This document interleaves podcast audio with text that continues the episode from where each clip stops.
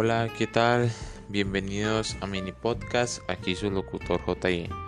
El tema que nos reúne el día de hoy es emprendimiento, pero no sencillamente eso, sino un resumen de un libro de emprendimiento.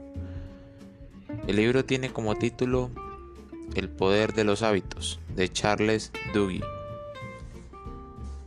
La mayor parte de las decisiones que tomamos a diario pueden parecernos producto de una forma reflexiva de tomar decisiones, pero no es así, son hábitos. Y aunque cada hábito tiene mucha importancia en sí mismo, con el tiempo, las comidas que pedimos, lo que decimos a nuestros hijos cada noche, si ahorramos o gastamos, la frecuencia con lo que hacemos ejercicio y el modo en que organizamos nuestros pensamientos y rutinas de trabajo tienen un profundo impacto en nuestra salud, productividad, seguridad económica y felicidad. Los hábitos empiezan sin que nos demos cuenta, se instalan inadvertidamente y para cuando queremos librarnos de ellos se han convertido en rutinas inamovibles. A veces surgen de un gesto cotidiano, como la sensación de relax que sentimos al llegar a casa y encender la tele. En ocasiones se trata de hábitos inducidos, como usar dentrífico para cepillarse los dientes o utilizar desodorante. Decidido a desentrañar la psicología y la neurología de nuestros hábitos más arraigados, Charles Duhigg recurre a los recientes descubrimientos en materia cerebral para mostrar al lector cómo llegar a dominar los resortes que definen nuestras costumbres. El libro ofrece explicaciones sobre los hábitos, su formación y su gestión en el ámbito personal, empresarial y, de las sociedades. En este resumen nos centraremos en el análisis de los patrones fundamentales que determinan el surgimiento de los hábitos en el, en el ámbito de la vida cotidiana y de la publicidad. También señalaremos además algunos de los factores implicados en la transformación de los hábitos organizacionales. Los hábitos, según los científicos, surgen porque el cerebro siempre está buscando una forma de ahorrar esfuerzo. Si dejamos que utilice sus mecanismos, el cerebro intentará convertir casi toda una rutina en un hábito, porque los hábitos le permiten descansar más a menudo. Este instinto de ahorrar energía es una gran ventaja, un cerebro eficiente nos permite dejar de pensar constantemente las conductas básicas, como caminar y decir qué vamos a comer. Así que podemos dedicar nuestra energía mental a inventar desde arpones y sistemas de riego hasta aviones y videojuegos. El proceso para la formación y consolidación de un hábito en nuestro cerebro es un bucle de tres pasos. Primero está la señal, el detonante que informa a nuestro cerebro que puede poner el piloto automático y el hábito que ha de usar. Luego está la rutina, que puede ser física, mental o emocional. Por último está la recompensa, que ayuda a nuestro cerebro a decidir si vale la pena recordar en el futuro este bucle en particular. Con el tiempo, este bucle, señal, rutina, recompensa, se va volviendo más y más automático. La señal y la recompensa se superponen hasta que surge un fuerte sentimiento de expectación y deseo. Al final se acaba formando un hábito. Los hábitos no son el destino. Los hábitos se pueden ignorar, cambiar o sustituir. Pero la razón por la que el descubrimiento del bucle del hábito es tan importante es porque revela una verdad básica. Cuando emerge un hábito, el cerebro deja de participar plenamente en la toma de decisiones. Si dibujamos el cerebro humano como si fuera una cebolla compuesta por diferentes capas celulares, las capas externas, las más cercanas al, cuero cabelludo, suelen ser más recientes desde una perspectiva evolutiva. Cuando se te ocurre un nuevo invento o te ríes con el chiste que cuenta un amigo, son las partes externas del cerebro las que trabajan. Allí es donde tiene lugar el pensamiento más complejo, en la parte más profunda cerca del tronco cerebral, donde el cerebro se une con la columna vertebral y se encuentran las estructuras más antiguas y primitivas. Controla nuestras conductas automáticas, como la respiración, el tragar o el sobresalto que experimentamos cuando aparece alguien detrás de un arbusto. Hacia el centro del cráneo hay una masa de tejido del tamaño de una pelota de golf que se parece a lo que encontramos en el interior de un pez reptil o un mamífero. Son las glándulas basales, un grupo de células de forma ovalada que durante años han sido un gran desconocido para los científicos, salvo por algunas sospechas de que desempeña alguna función en enfermedades como el Parkinson.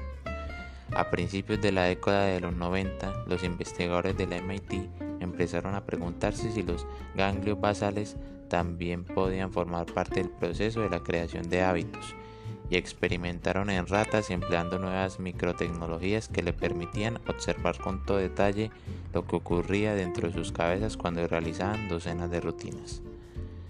Sin los bucles del hábito, nuestro cerebro se cerraría, abrumado por las minuciosas de la vida cotidiana.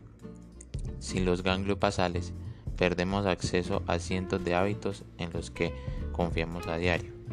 Las personas cuyos ganglios basales están deteriorados debido a una lesión o enfermedad suelen quedarse mentalmente paralizadas y tienen problemas para realizar sus actividades básicas, como abrir una puerta o pensar que van a comer. Estas son decisiones habituales que no conllevan esfuerzo alguno. Mientras los ganglios basales estén intactos, las señales permanecen activadas y la conducta se producirá sin pensarla.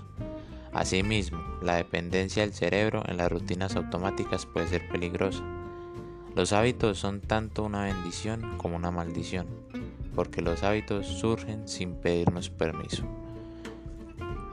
La regla de oro para cambiar los hábitos. Cuando nos propongamos cambiar un determinado hábito, existe una regla de oro que todos los estudios han demostrado que es una de las herramientas más poderosas para generar cambios. Esta es la regla. Si usamos la misma señal y proporcionamos la misma recompensa, podemos cambiar la rutina y cambiar el hábito. Casi todas las conductas se pueden transformar si la señal y la recompensa siguen siendo las mismas. La regla de oro ha funcionado en tratamientos contra el alcoholismo, la obesidad, los trastornos obsesivos compulsivos y otros cientos de conductas destructivas. Y comprenderla puede ayudar a que cualquier persona pueda cambiar sus viejas costumbres. Los intentos para dejar de picotear entre hojas, por ejemplo, suelen fracasar a menos que una nueva rutina satisfaga las viejas señales y recompensas. Una fumadora normalmente no puede dejar de fumar a menos que encuentre alguna actividad para reemplazar el tabaco, cuando se activa su deseo de nicotina. Preguntar a los pacientes qué es lo que desencadena su conducta habitual se denomina entrenamiento de conciencia y es el primer paso de un proceso llamado entrenamiento de la inversión del hábito. Consiste en identificar las señales que provocan una rutina. Es posible que al principio nos encontremos razones de por qué realizamos un determinado hábito nocivo, pero si tratamos de buscarlas es probablemente que acabemos por aclararlas. Por ejemplo, podemos pensar que en situaciones típicas se produce ese hábito y después identificar qué sentimos después de este, que puede ser un estímulo físico. Entonces, cuando se produce la señal y también hemos identificado la recompensa, necesitamos desarrollar una respuesta competitiva que sustituya a la rutina.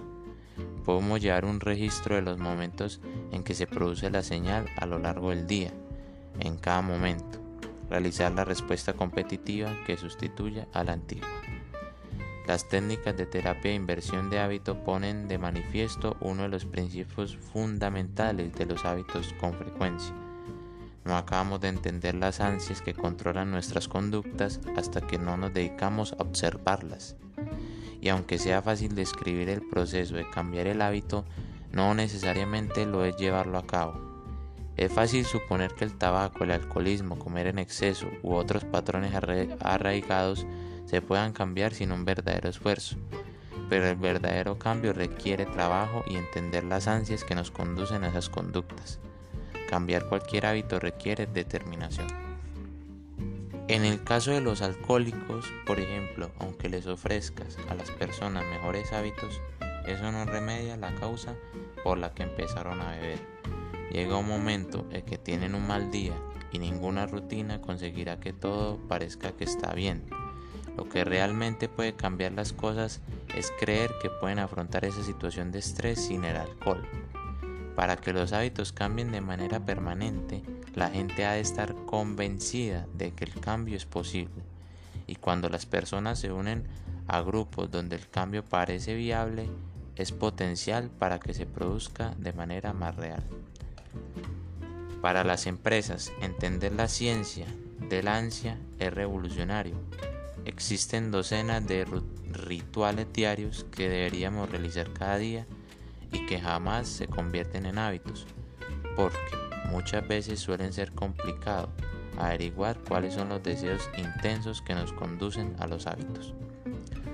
Algunas empresas, como los grandes almacenes, con el fin de seleccionar sus ofertas publicitarias, utilizan datos de clientes y generan algoritmos para predecir las compras de cientos de consumidores y son capaces incluso de llegar a descubrir en función del registro de compra qué clientas están embarazadas y qué ofertas deben enviarles porque todas las mujeres embarazadas que compran en estos supermercados suelen seguir unos hábitos de compra muy similares. Los hábitos básicos de las organizaciones de éxito.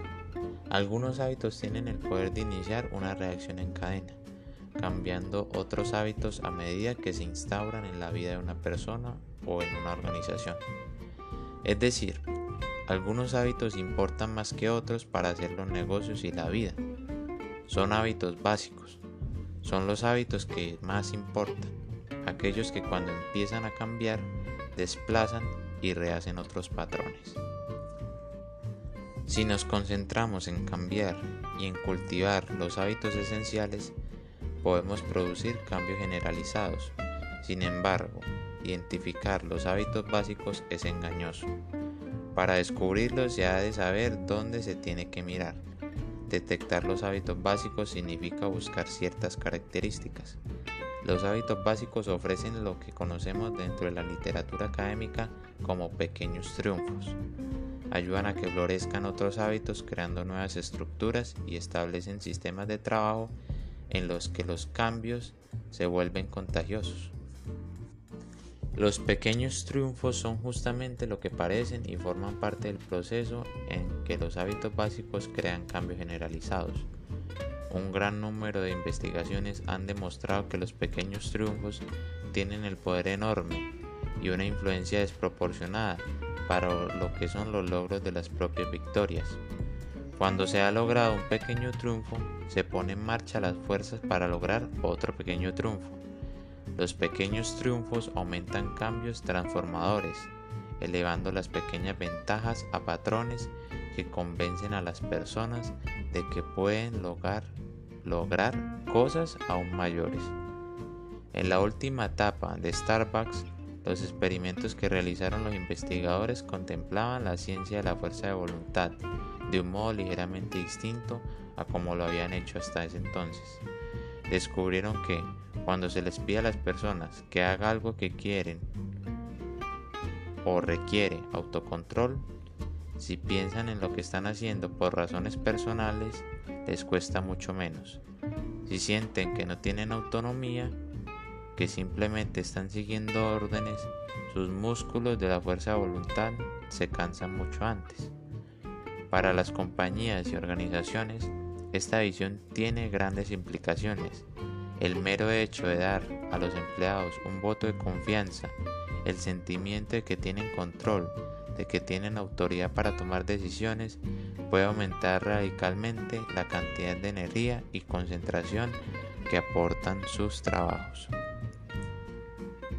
Esto fue como los tópicos o un resumen más bien abstracto, no tan formal, del poder de los hábitos. Así pues me despido, su locutor JE, deseándoles un maravilloso día.